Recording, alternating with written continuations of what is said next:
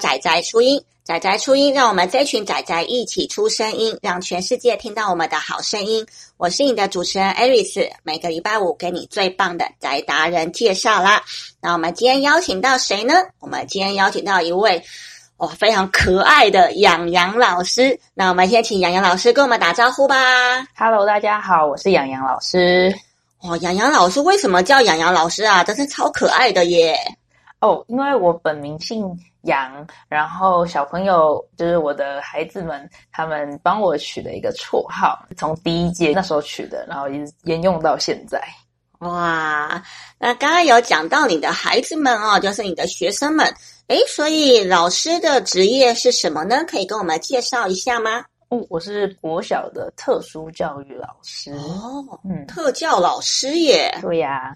哦，讲到特教的话，一般人都会觉得这是一个 非常需要耐心，而且感觉是非常累的一个职业耶。嗯，可以跟我们说明一下吗？可能一般人对特教的想法就是，诶，好像是学习比较落后的孩子，但其实不是哦。只要是有别于一般教育的，不管是学习比较快的自由班的孩子，还是学习比较慢的资源班跟特教班的孩子，都属于特教类。Iris 知道怎么分资源班跟特教班吗？哎呦，分不出来呢。哦，好，那资源班其实是比较轻度一些的孩子，他们大部分时间会在普通班上课，只有早自习啊、午休或者是国语、数学课的时候会来到我的教室，来到资源班上课。那特教班的孩子就是比较重度的，可能有车子接送啊，然后整天都会在特教班那边学习生活自理的能力、基本能力。哇哦，所以原来。光是这一些资源班或特教班，其实就已经相差蛮多了耶。嗯，那我自己目前是在资源班服务。对，如果上资源班的话，就是教国语、数学，或有一些孩子的情绪方面比较落后，或者比较不会处理情绪，那我们就会教情绪管理的课程，或者是社会技巧，嗯、或者是学习方面的策略。哦，这个很重要呢。如果未来要社会化的话，嗯，真的这个能力是非常重要的。嗯。诶，那我也想问一下，老师怎么会想要做这样的职业啊？哦，说到为什么想要登到当特教老师嘛，嗯，就是其实我在高中升大学填志愿的时候，我是非常笃定要念特教的，哦，所以非特教系不填，我从北台湾的特教系填到南台湾的特教系。对，那为什么会这么笃定要念特教呢？其实是因为我跟特教在。呃，升大学之前有两段姻缘，对，第一段姻缘是国小高年级的时候，就是老师问我们班说，诶，有没有小朋友愿意去资源班当志工，就是可以跟需要协助的孩子一起读书这样。嗯，那那时候我觉得自己是一个得之于人者太多，出之于己者太少的人，所以就举手报名了。那时候印象很深刻的是，有一次我们学校资源班跟别的学校的特教班做交流。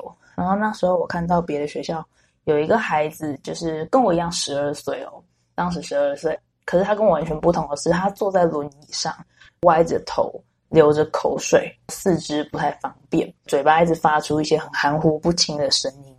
我那时候就不知道为什么流下了眼泪。嗯，那时候老师以为我是因为看到。那样的孩子觉得太害怕而哭的，但是我跟老师说不是。我静下心想一想之后，发现原来是因为我从来没有想象过，这世界上居然有角落有孩子是跟我差别这么大的。我觉得那时候的心就比较像是被拓展开来了，看到世界更大的一面。所以那时候泪水比较像是触动的泪水。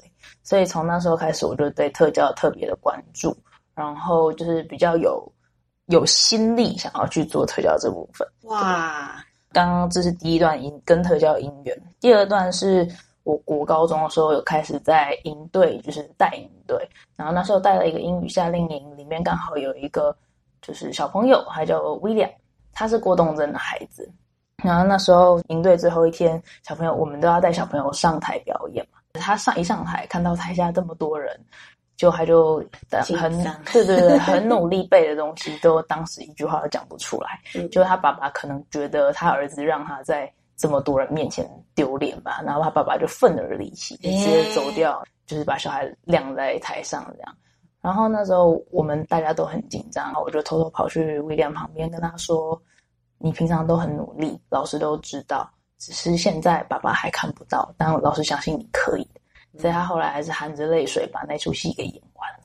下台之后，他很感动，旁边的老师也都知道我做了，又跟他讲了这些话，才让这个孩子有勇气继续待在台上把那段戏演完。嗯，然后我那时候就觉得，哇，原来世界上有一些事情是我可以做得到的。嗯，所以那时候对特教又多了一份认识，是我好像对特教是有能力的，所以具备了国小的那段经验，有了心力。然后具具备了国高中那段经历，有了能力之后，我就还蛮笃定自己要走特教这条路，所以才会升大学的时候填志愿都非特教补贴。哇，对，然后就一路走来，就后来毕业之后就考试嘛，考试之后就成为正式老师，一路走来就变成现在这样的特教老师。所以从小就开始很定立自己的志业耶。嗯，我觉得，嗯，现在回想起来，有一点像是。好像一切都在冥冥之中有所安排，嗯、好像我就是要走这条路，所以老天爷就安排了几段珍贵的回忆、特别的经验，让我就走向了这条路。哦，刚刚讲到的是职业这方面嘛，可是老师平常啊，自己在家里面的时候，会有什么样的兴趣和嗜好之类吗？哦，我的兴趣其实还蛮多元的，嗯，比如说会喜欢画和谐粉彩啊。喜欢游泳啊，重训啊，对，我兴趣算蛮多元的。不过我跟仔仔初音呢有一个很大的共同点是。我也很宅，我非常喜欢动漫，哦、就是国小的时候就开始迷动漫啊，喜欢看卡通，然后看完之后还会找漫画来看。哦、对，高中的时候也会在就是桌子下面偷偷看，不让老师发现这样。然后大学甚至去打工的时候，也有去女仆咖啡厅打过工。对，还为了因为通常日本出第一集动画之后，会需要等一两天才会有中文翻译嘛。为了不想要等那样的中文翻译，我还去学个日文，哇为了就是看第一手的消息，这样子。太专业了，就是很有兴趣，很也很宅。嗯、是，嗯，听说老师好像也很喜欢玩游戏啊，或是密室之类的。对，近期开始，近几年开始玩游戏，玩密室。对，这也是为什么，就是我会。结合了我自己的兴趣，还有我自己的专业，嗯、使用 LINE@ 做出了一套密室逃脱的游戏，叫做《爱的魔法》。哇，你把你的专业结合在里面，说这个游戏它想要达到理念是什么呢？可以跟我们分享一下吗？因为我在大学念特教的时候，常常会念到。关于可能学习障碍孩子他们的理论啊，他们是因为视觉神经、听觉神经之类的影响到他们的学习。可是我那时候还是很难想象，就是怎么可能有同样的字呈现在不同人面前，可是每个人看起来却不一样。我很难去想象。就是直到我成为正式老师，大量接触这样子孩子之后，我才发现哦，原来真的有可能，就是即使我们看的是同样的字。但在每个人世界中，却是呈现不一样的样貌。嗯、对，然后我就在想，应该会有很多一般的民众跟我大学时期的时候会有一样的想法吧。所以我想要用很亲民、很平易近人的方式，很简单的方式，让大部分的民众、大部分人的人看了这个故事、玩了这个游戏之后，可以去更深刻的同理、更深刻的认识这群孩子。嗯，讲到特教的话，一般人可能会比较害怕啦，或是不理解啦，就比较敬而远之哦。嗯，哎，那我也想冒昧问一下哦，就是你在工作上啊，会有遇到什么挫折的部分吗？嗯，我目前遇到的，可能不同阶段会有不同样的挫折。嗯，我一开始的第一个挫折是我发现这样的小孩带起来好好累哦，我看不到他们。很大的进步，所以第一段阶段，第一阶段的挫折是，好像我过不去自己心里的那一关，是，是不是我都做的不好，所以才没有把这些孩子带孩子带起来。但是后来发现，其实把这样子的想法去加注在孩子身上，对他们而言是很不公平的，因为每每个人天生的能力本来就不一样，所以应该要是跟自己比较就好。只要他们每一天都有比昨天的进。昨天的自己进步一点点的话，那就是最棒的鼓励。所以，当我的想法从想要把他们拉到跟一般人一样，调整成只要跟自己比是有进步的，就值得喝彩。那个那个无力感就消失了。这想法很好哎、欸嗯，那是第一阶段的挫折。嗯，对。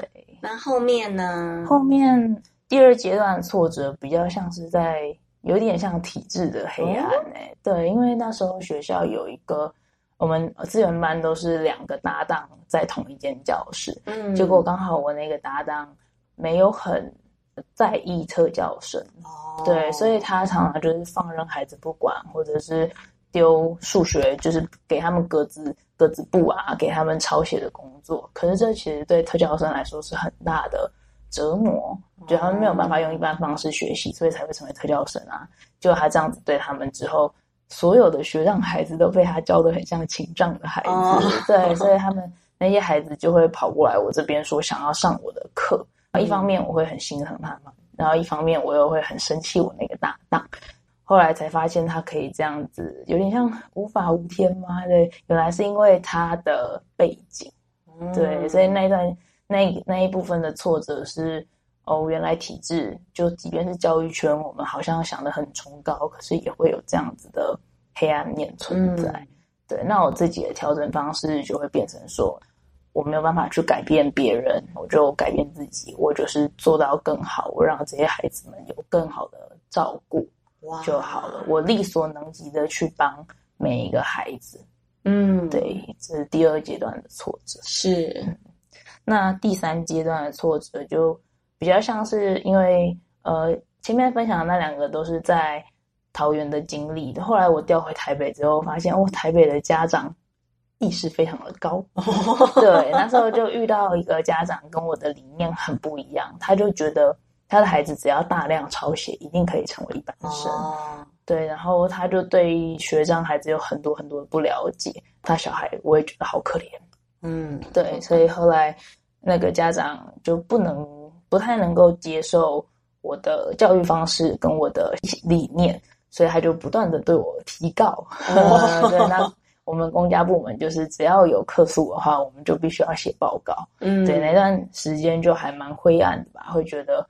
明明我这么替孩子着想，可是为什么我却没有被感谢也就算了，还被这样子对待？嗯，对。然后那段时间很灰暗，我才定下心来想一想，就发现原来我可以改变的地方是，那就如果这个家长对孩子了解不够，就是我们特教老师做的融合还不够，所以我能做的就是尽量再去宣扬这样子的理念，所以也因此有了这个游戏的诞生。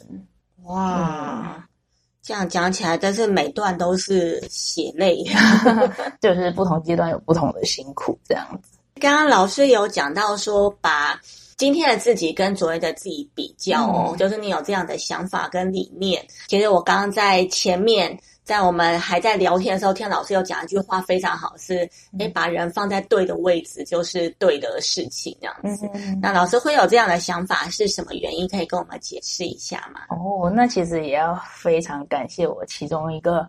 听障的学生，哦、对，因为我自己的声音就是跟一般女生比，应该算比较低沉的，嗯，所以本来我其实没有到很喜欢自己的声音，是直到那个听障孩子跟我说，嗯，老师，我觉得你的声音很好听，嗯、我那时候就是觉得，嗯，怎么可能？然后我就跟他，可是我嘴巴上还是跟他讲，我说是哦。结果他跟我说，因为其他老师的声音透过助听器传到他耳朵都太尖了，哦、反而我这种频率的声音传到他耳朵，透过助听器传到他耳朵是刚刚好的。嗯、然后我才发现，哦，原来原本我以为是缺点的东西，可是只要放在对的位置上，也可以是优点。本来我以为是挫折的，就像我刚刚分享的那些，嗯、到最后其实会变成我人生的养分。对，所以我一直以来也是用这样子的眼光在看待我的小朋友。他们虽然在主流的教育下，可能没有办法得到那么好的照顾，没有办法被包容，但是我觉得那只是因为还没有找到适合他们的舞台。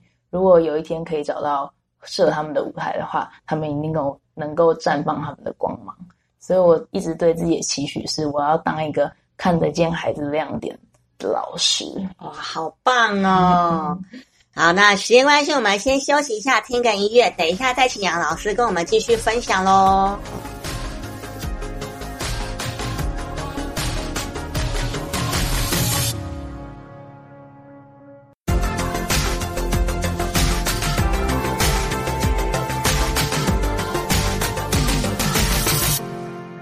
Hello，大家好，欢迎回来仔仔初音。我们先请洋洋老师跟我们打招呼吧。Hello，大家好，我是洋洋老师。好，那刚刚洋洋老师有跟我们讲到哦，因为他的职业是特教，但是兴趣啊、专长啊，可能是也跟我一样很爱玩游戏，嗯、没错，也会去玩密室，所以就设计了一款游戏，一款 LINE@ 的游戏。然后让大家可以认识特教的孩子们。那那款游戏的名称叫什么？可以跟我们分享一下吗？叫做《爱的魔法》。哇，听起来就是非常有爱耶。那这款游戏啊，你可以稍微跟我们介绍一下它里面的故事啊，或者它的整个设计的概念啊，可以稍微跟我们分享一下吗？好，刚刚有稍微分享过，有我设计的概念是希望玩家可能。普通的民众对特教没有了解的民众，玩了这款游戏之后，能对学习障碍孩子有更多的认识。所以我的故事是这样子设定：就有一天，玩家起床发现，哎，跟班上最不受欢迎的同学小爱交换了身份，然后突然发现，为什么平常在眼中看起来很再简单不过的科目，如今都变难了许多。嗯，然后这时候玩家才发现，原来一直以来，你和同学都以为小爱是。不为，可是现在你却发现原来是不能。哦，对，那这时候最后就会你们又交换回回来，然后当面对同学在霸凌小爱的时候，你会做什么选择？我总共设计了三个选择，一个是挺身而出，第二个是袖手旁观，最后一个是落井下石。那就看玩家会选择做出哪一种决定，然后会导向不同的结果。嗯，哇，整个游戏里面刚刚讲到。不为跟不能，哎，怎么说这个部分呢？嗯、它的不为跟不能是什么样的意思呢？其实我里面有设计蛮多，说有音乐、是听觉的，然后也有视觉、艺术、美术课，对，国文课跟然后数学课。比如说我们在看 M O O N，我们会觉得是 moon，嗯，对。可是其实，在就是视知觉比较有困难的孩子的眼中。他们会呈现的是可能是三零零二，因为把 moon 转哎向左转九十度的话，就会变成数字哦。对，所以对他们来说，可能字体都会旋转啊，会呈现镜中的成像镜像字啊，或者是会上下颠倒。所以当他们在辨别的时候，就会很困难。哎，我们一直会以为他们功课不好，是不够努力，然后念书念得不够久，嗯、但其实不是，是因为他们天生视知觉，让他们看到就是需要花大量的心力去才能才能够辨识。哦，嗯、其实讲到这个，我自己也是会蛮有感而发的，嗯、因为我自己也是有一点文字 辨别障碍。哦，那我自己的问题是我的字会跳着看。假如。大家有知道的话，以前网络上有一个一一张图片，然后里面的文字呢都是前后对调啦，哦、或者是跳着的。可是我看那个文字的时候，我看得超顺的，完全没发现有任何问题。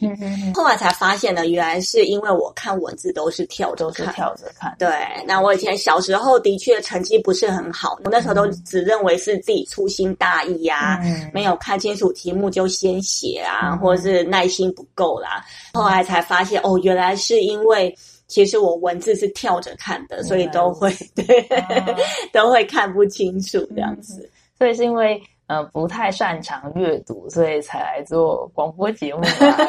真的、呃，可是你看，你现在做的也很出色啊，哇是不是？就是放在对的位置，你就会成为对的人。哇，哦，你这句话让我觉得非常的激励。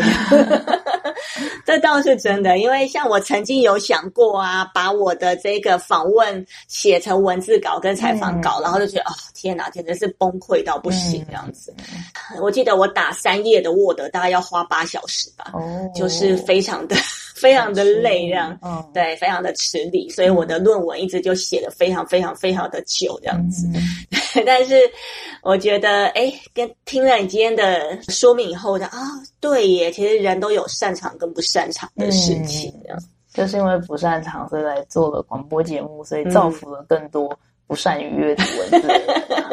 嗯、他们因为你的节目，所以得到了很多东西。谢谢，谢谢。嗯、对啊，其实真的要做广播，就是也想让大家眼睛休息一下啊，嗯、不要每次看 YouTube 都眼睛啊好累哦，要盯着看。按、嗯啊、广播话，只要耳朵张开就可以了。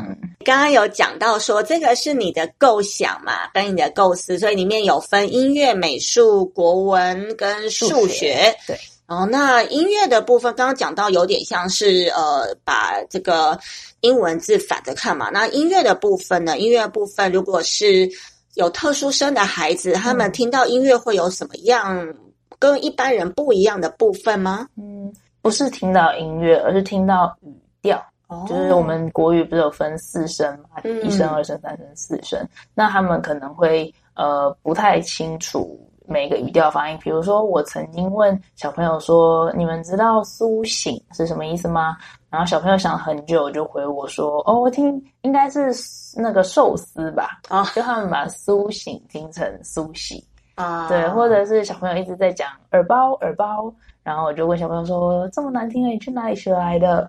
小朋友就很无辜，他就说：“这是英文老师每天都在说的啊，他每天都说 How about you？哦，就是对他们而言，这些音太像了，所以听的不是很清楚。那既然听的不是很清楚，可能就会影响到他们的理解，听理解。嗯，所以他们在跟一般人对话上面，可能也会有困难。就像之前人家会讲说什么。嗯”可能跟老板说：“老板，我要买那个水煎包。”老板说：“没有了，就是圣诞饼这样子。”然后那个大家讲说：“哎，是什么圣诞饼？是红色、绿色嘛？就不是盛夏蛋饼这样子。”了解，对，他们有时候切切错位置了，对对，盛夏蛋饼，对他们觉得圣诞饼，对对对，会切错位置。所以像这些就还蛮有趣的。那其实对于可能孩子来说，他们在听这些字的时候，没有听得那么的清楚。对，音调啊，或者每一个字可能可以分开的地方，就是跟我们切的地方不太一样。嗯、虽然我们觉得好像很有趣、很好笑，但其实对他们来说会是一辈子的困扰啊。嗯，真的耶。我之前也有听过一些听障的孩子讲话的时候，会比较没有那个高低起伏。嗯，对，那这个部分的话，其实大家也可以想象一下，例如说外国人要讲中国话，他们其实也、嗯、语调也是会怪怪的。对，所以这这是呃，就是中文特别难学嘛。但我们其实我们讲英文，对，就是母语发音者，他们也会听得出来差异啊。哦、对，那这个的我听过的理论，我自己比较采信的是，因为我们太少中文、英文可能有些发音是不同，我们太少使用那样的发音。嗯以至于我们的耳朵里面听到那样发音的机制，那样的可能神经是比较退化一些的。哦，对，那这些小朋友是天生那些神经就是退化的。这个我之前跟朋友去玩过一个密室的时候，有一个音我怎么听都听不出来，可是别人都听得出来，我就觉得哎，奇怪，是我耳朵有问题吗？嗯，那就可能是你辨识那个音的那个神经是比较匮乏的嘛。嗯，是。哇哦，原来是这个样子诶。所以其实我们有时候会觉得，好像有一些人是，呃，为什么不去做到？对，但是其实不是这样，而是他们可能尽力了，也没有办法达到一般人所觉得的对的标准。嗯，是。那你刚刚有讲到想把这个构思放在里面，所以大家在玩的时候啊。会透过变成这个小爱同学，然后体验到他身上发生的事情。对，哦，就是发现，哎，原来自己的神经没有长好的话，就会有这样的状况。嗯，那这边的话，也想问一下说，说我有发现哦，雅雅老师在带这个游戏的时候，是自己在台上秀出这个画面来，带着大家一起玩的。为什么会有这样子的一个做法呢？目前就是别人请我去演讲的时候，我带这个游戏的方法都是请大家扫描完 QR code 之后，我会在我自己的大投影幕上显示我的 Line at，然后我会请大家不要超车，跟着我一步一步的去玩。因为其实这个游戏谜题没有很难，嗯，我觉得我设计这款游戏的本来的理念就是很希望大家能够进到学长孩子的视角里面去认识他们，去同理他们，所以我会。放比较多的沉浸式体验在其中，就是一步一步带下来。学员们给我的回馈是，他们觉得我的声音很适合带这个游戏，然后还有我的步调是很沉稳的，大家不会着急着想要赶快看谜题，赶快看谜题一直解下去，而是会真的踩进就是小爱的鞋子里面，然后去用他的眼睛去看世界，然后看到他身上所发生的事情，这样才有达到。我一开始设计这个游戏的初衷。嗯，就是沉浸式的想法在里面。对，沉浸式的体验。所以其实老师带这个游戏已经带了很多次了吗？我大概带了两三次吧。嗯，嗯，在实境游戏教育年会之前，我还有去国北教分享。嗯，对。然后那时候国北教的学生是大四的，哎，大五的实习生，他们正在特特教的实习。然后他们玩完之后就非常的感动，也给我蛮多回馈的。我觉得这方法还不错，我就一直用这样的方法带下来。哦，对。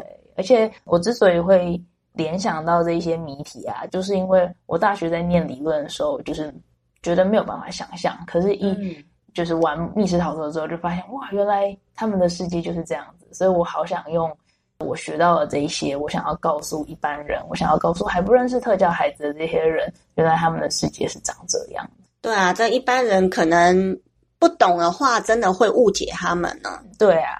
嗯，所以这能够让大家能够了解他们的世界，其实是蛮重要的。嗯，这我有带过普通的孩子玩这个游戏，嗯、那也是用导读的方式。对，那他们的成就感来源就会比较偏解谜的过程。啊、嗯，不过这套游戏就是 po 上我的粉段去宣传之后，有不少的老师拿去让自己的孩子玩玩看，或者是普通班老师有让普通班学生玩玩看。然后就发现，哎，他们班级的气氛好像有变得比较好一些。哦，对对，所以我虽然自己没有试过，不过有其他老师帮我试了。嗯、是是，对啊，我之前曾经有机会去国小，有一次在一个小的演讲的时候，嗯、现场就会有小朋友就会一直回答，一直抢着回答，抢着回答，嗯、然后其他同学就会骂他说：“哦，你很吵哎，闭嘴啦，或者你不要啰嗦啦，这种之类的。”嗯，那。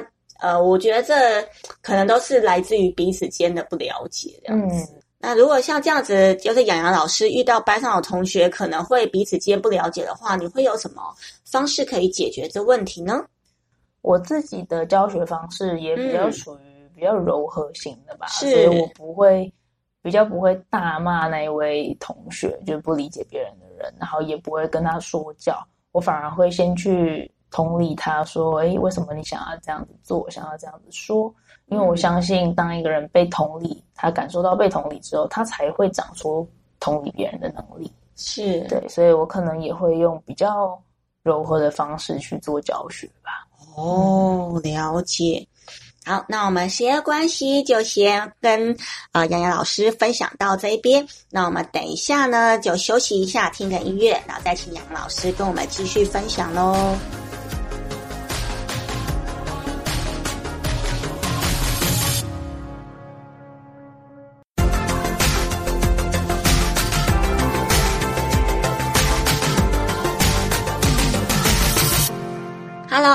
好，欢迎再次回来仔仔初音。我们先请洋洋老师跟我们打招呼吧。Hello，大家好，我是洋洋老师。哇，刚刚洋洋老师已经跟我们分享说，他有设计一款 LINE@ 的游戏，叫《爱的魔法》哦。而且他当时设计这款游戏的时候，其实是希望大家可以体验一下，可能有一些身障的同学啦，他遇到的难题哦，让大家呢透过这个游戏去体验，原来他看到的、听到的、想到的，都跟一般人能够接触到的可能不太一样哦。嗯。好，那老师自己在设计这个游戏的时候，刚刚已经有讲到说，诶，可能有一些人玩过嘛，那他们玩过有有没有一些跟你反映，然后让你印象比较深刻的事情呢？大部分的特教老师啊、辅导老师跟普通班老师给我的回馈都很正向，就是他们都会说，哎，这款游戏非常感动，让人可以。就是深很深刻的体会到学障孩子的世界，也有应用在教学现场的老师跟我回馈说，哎，班上小朋友的互动真的变得比较友善，比较温暖。嗯，对。那还也有一些普通的民众，他们可能不是本来就是教育圈的人，他们可能只是因为喜欢密室、喜欢游戏，所以来玩，因而接触这样子的议题。我最印象深刻、最感动的是有一些霸凌的幸存者，他们甚至也玩了这款游戏。然后还写信给我，跟我说，嗯，比如说有一位高功能自闭症的孩子，就写信给我说，老师推荐他玩的，他觉得很好玩。然后也有忧郁症的患者跟我说，他玩完了，发现他可以用不同的视角来看待自己，发现原来自己也值得被爱。嗯，甚至也有特殊生、特殊生的家长来跟我反映说，他玩完了，边玩边哭，泪流不止，嗯、觉得原来他们家弟弟这么辛苦，一直以来他知道他是学习障碍的弟弟，可是他却没有办法理解他为什么学不会，直到玩完这个游戏之后，他才深刻的理解到，所以他其实是边玩边哭的。哦，对，有这一些回馈。刚刚以上是温馨的回馈，嗯、但我也有遇到很好笑的回馈，是他们在玩那个游戏的时候，因为我从我的后台这边可以看到每一个玩家的游玩历程，然后呢，他们好像玩到很生气都解不出来，结果他们就写了脏话，而且还不止一位玩家，就很多位玩家都这样。然后后来我就决定，嗯，我要把脏话设为关键字，所以你们可以大家看我们的国骂，就一个字的那个，然后打上去之后，你就会发现你可以得到非常温暖的回应，那很好笑。所以大家其实也是发现，有些人解不出来也会 会非常恼怒，然后就开始骂，就很生气的骂这样子，好好玩哦。嗯，这很好笑，而且你还把它设定关键字回应啊，对，让他们。骂出国骂的时候能够被同理，哇，真的是很温暖的老师哎。对啊，就让大家可以觉得，哎，原来也有人，对也有其他人也是跟我一样的这样子，解不出来嘛。对对对，解不出来的状况这样。啊，现场互动的让你印象比较深刻的故事有吗？现场互动印象比较深刻的是。我我刚刚在我刚刚说带国北那群学生，其实我有教，嗯、后来有教他们怎么做密室的题目，嗯、就是很题海的让他们去练习，他们就真的在三十分钟内生出了他们自己想的题目出来，嗯、这让我还蛮感动，就觉得这群大五的学生真的对特教有热情，嗯、真的愿意去设计一些题目，甚至想要回去带在就是带给现在正在实习的学生们。对，是这个也让我印象很深刻。然后在年会的时候，有好多好多老师写，不太算是现场互动，可是也算是当下写了回馈给我。然后我的信那时候收到的明信片是满满一叠的，那一叠让我觉得好温暖，我觉得我到现在都还留着。嗯，对啊，真的，那、嗯、让人觉得内心非常的开心哎。对啊。另外的话，想问一下说，说刚刚讲的是你之前设计了一个这个爱的魔法嘛，然后有这么多的回馈，嗯、所以也想问一下，哎，那你接下来还有什么其他的合作计划吗？哦，我之后因为这部曲是为了学习障碍学生嘛，是那呃，我的学生还有包括自闭症跟情绪行为障碍，我之后会想要在二部曲就是做关于自闭症的故事，嗯、然后最后一部曲会做情绪行为障碍的故事。对，不过这些都还在构想中，就是虽然已经可能主题在心中里面已经有定位了，但是细节的部分我还需要再想一想，才能再生出来。嗯，嗯，然后这是关于序列的部分，就是接下来的续集。之前有一位就是实体密室业者曾经跟我聊过，想不想要把这个游戏实体化？其实我心中是非常想要，呃，让这个游戏可以实体化的，因为。如果用手机去模拟去让特殊生的话，只能用视觉跟听觉。可是如果它变成实体的密室，就还可以加上除了视听，还可以加上嗅味触觉，就感官上面会更多元，而且玩家一定也会更多元。就是就可能有些人他们不喜欢用手机玩游戏，可他们喜欢实体的游戏，是，所以就可以更拿到我当初的理念，就是我希望有更多人来认识特教这一块。但是呢，那位密室业者跟我聊着聊着。人就不见了，对，所以如果观众们有认识密室业者的话，也可以请他来联络我。哇，感觉很棒哎！像我之前玩一款密室，叫做《我们的秘密》，嗯，的那一款的话，我也是玩完以后大受震撼哦。对，那它结局很翻转，对，嗯、而且那一款我觉得非常有教育意义。哦，那各位如果有兴趣的话，虽然不是业配，但是还是推荐大家去玩一下。嗯、我们的秘密，对对对。嗯、未来如果也有想要走特教的伙伴的话，你会给他什么样的建议呢？我觉得特教这份工作是你要长期保有热忱，你可能要对他真的，可能任何工作都是这样这样吧。是啊，对，你真的要对他有热情，你再走进来，你会做得比较开心。那也想要跟很多人说，也许你有热忱，但是你害怕自己做不好。我想用一句话鼓励你们：就是你不用很厉害才能开始，但是你必须要开始之后才会很厉害。每个人都有第一步，每个人都曾经害怕，可是当你做着做着，你会发现自己在路途中不断的在成长，不断的在茁壮。哇，好温暖哦！哇，就觉得又起鸡皮疙瘩了。呃，跟杨洋老师在讲话的时候，就一直觉得哇，一直受到那种激励的感觉。嗯、真的吗？谢谢、哦。因为其实真的有时候会难免觉得无力感啊，嗯、或是我想做很多事情，但是可能时间啊，或是能力不够，嗯，都会觉得很挫折。可是刚刚杨老师都一直会跟大家讲说，哦，我们不要跟其他人比啊，跟自己比啊，嗯、或者是也许我们的期望可以从小的东西开始。来练习呀之类的，嗯，哇，我觉得整个的氛围上是非常温暖的一个感觉。嗯，我也是一直保持，就是你们今天看到我，其实就是真正的我。当我在教学的时候，我对孩子们的态度也是这样子。就曾经有一个孩子问我说：“老师，你几岁啊？”然后我就嗯，为什么要这样问呢？嗯，就是女生超过十八岁就十八岁啊。但是他就说：“嗯，因为你跟其他老师很不一样。”他是真的有感受到我的用心的，嗯，是对，所以那时候他这样子的回馈也让我蛮感动的。我觉得老师们跟学生其实就是在这样彼此温暖过的过程中，互相陪伴、互相成长的。嗯，我突然理解这个同学的感觉，因为洋洋老师的脸非常的年轻，就是很像那种大学生刚毕业没多久那种实习老师。嗯、可是洋洋老师的动作啊、举止或者是想法都非常的成熟，这样、嗯、我觉得 真的是有一点反差，老灵魂。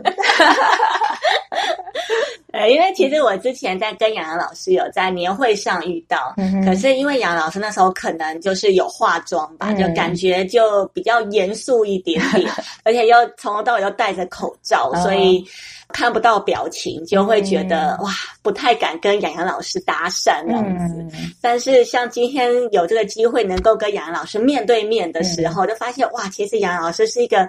笑口常开，而且会一直鼓励大家的人，有机会看到杨老师的素颜。哎、欸，我其实觉得蛮好看的，比化妆还好看。谢谢。对对对，就是化妆起来会觉得太严肃了。哦、嗯嗯，然后就会哇，这感觉其实是一个很温暖的人，这样子。嗯嗯，嗯。所以这边想问一下，刚刚讲到的是。可能会觉得自己的能力不足嘛，会觉得很挫折的部分。哎、嗯，如果是要往特教这方面发展的话，要怎么样增进自己的能力呢？能力不足的部分，我觉得从我们大学特教系的时候，包括特教系，嗯、然后以及成为代理老师、正式老师参所参加的研习，其实一路都是在养成我们需要如何去改变自己的方法去教这样子的学生。我觉得这是技法。就是我们的教学其实是技法，但我觉得还有一部分很重要的是心法。我们是不是真的对这样子的孩子有热情？我们是不是真的对这一块领域有所期待？我觉得技法跟心法其实要同时要在一个老师心中并存，我们才有办法走得长远。哇，真的，嗯、因为刚刚讲到，如果没有心法的话，其实就会一直觉得为什么学生都。教不好啦，或者是哎呀，那个起来啦，对啊，或者是会抱怨体制为什么这么黑暗啦，嗯、或者是会觉得这个家长为什么这么不配合啊，会有很多的埋怨，会顿时不知道人生的意义跟目标。嗯、是是是，那这样不是常常都在迷惘当中？我也曾经迷惘过，诶对，但是。可能经历一些事情，有不同的想法，就像刚刚有分享的，放在对的位置上，我们就会是对的人。这个其实也是领悟而来的。是是是。那我也想问一下，在特教的生涯里面，有没有让你印象最深刻的孩子呢？每一个孩子我印象都蛮深刻，因为每一个灵魂都是那么独特而美丽的。哇！对，而且我自己本身很喜欢写作。所以，我跟小朋友有的温馨互动，或者是我跟他们之间发生了什么故事，我其实都会写下来，就是用文字去记录当下片刻的永恒。因为我觉得，当时如果记录下来，它就会很像被冻结在那一刻。对，那往后，当我人生可能走的比较长之后，再回来看，那些都会是我的养分，那些璀璨的回忆都会是我能够支撑下去的力量。对，所以其实，嗯、呃，每一位孩子对我来说，我们的相遇都是那么独一无二。刚刚本来还想说，可能只能问到一两个故事而已，可是对于杨老师而言，嗯、每一位孩子都是一个宝贝哦。对，哇！而且我自己没有小孩，所以我就是把学生当成自己小孩在爱。嗯，对，有有感受到，有感受到。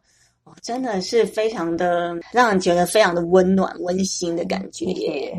嗯，好，那我另外问一下好了啊，如果是说要设计游戏的话，你会有什么建议呢？如果人家也想说，哎，我想设计一款呃 LINE@ 游戏啦之类的，你会有怎样的建议呢？我一样会分为技法跟心法。哦、嗯，如果是想要增进自己的能力技技法的话。我会建议大家多去玩密室，因为当你看了很多很多题目，你不知不觉中你就会产生题目了。嗯，对，这是能力的部分。要看看那位作者想要做怎么样的游戏，是想要偏谜题偏比较重吗？还是跟我一样想要带议题？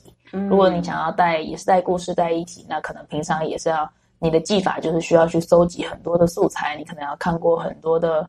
动漫 看过很多的电影或者是书籍，所有的奇迹其实都累积而来。就是我能够想到这个故事，我也不知道该怎么跟别人讲说，因为我是怎么构思的。我只能告诉大家说，因为我很爱看书，我很爱看《哈利波特》，然后我喜欢看动漫，所以我自然而然脑中就有这些故事在跑，就自然而然就是产出了。对，这是技法部分。那心法部分就是一样，就是我们。不用很厉害才能开始，对，我们一样是开始做了，开始学到，我们才能够继续下去。哦，所以就是先试着做一个出来，对，然后可能出来以后再去做修改或是优化，让呃勇敢的让很多玩家去玩，然后让大家给你回馈。嗯、对，像我这一款也是让很多很多朋友先试玩过，然后我看了很多很多朋友的，就是在后台的。游玩历程之后，我才发现哦，原来这个部分大家会有一部分人会怎么想，可能太难了，嗯、那我就调调一下。那这一部分，哎，大家可能会误会意思，那我再调整一下。就是不断好的作品都其实有它的青涩时期，有它的黑历史，嗯、所以我们就要不断的修改，不断的调整。哇，你真的是很认真诶、欸、很多老师设计出来其实不会去看后台是怎么回应的这样子，嗯、但是你会认真的去看那个后台是怎么回应。也就是这样，所以看到大家骂古骂，所以才很好笑，才可以也把古骂设进关键字这样子。真的、嗯、好好玩哦！诶，那最后问你一下说，说大家今天听了你的故事啊，然后也对于你跟学生们的故事很有兴趣。嗯，可是、嗯、那我们要搜寻什么才能搜到你呢？哦，如果在脸书上面打“洋洋老师的魔法教室”，就可以找到我的粉专。哦、那我的粉专就就是呈现我的面貌给大家，会有。可能我在教学上的创意啊，或者是我跟小朋友的温馨互动啊，或者是每一次接触到孩子的时候，我们也会回想起童年的自己的伤，啊、对，那那样的疗愈过程，我也都会写下来。嗯、对，所以如果大家有兴趣的话，就可以去搜寻看看。哇，好棒哦！好，那因为今天时间关系，我们就跟大家分享到这边了。今天谢谢洋洋老师，谢谢 Cyrus，谢谢大家。好，那大家记得每个礼拜五晚上仔仔初音八点收听喽。那我们下礼拜再见，拜拜，拜拜。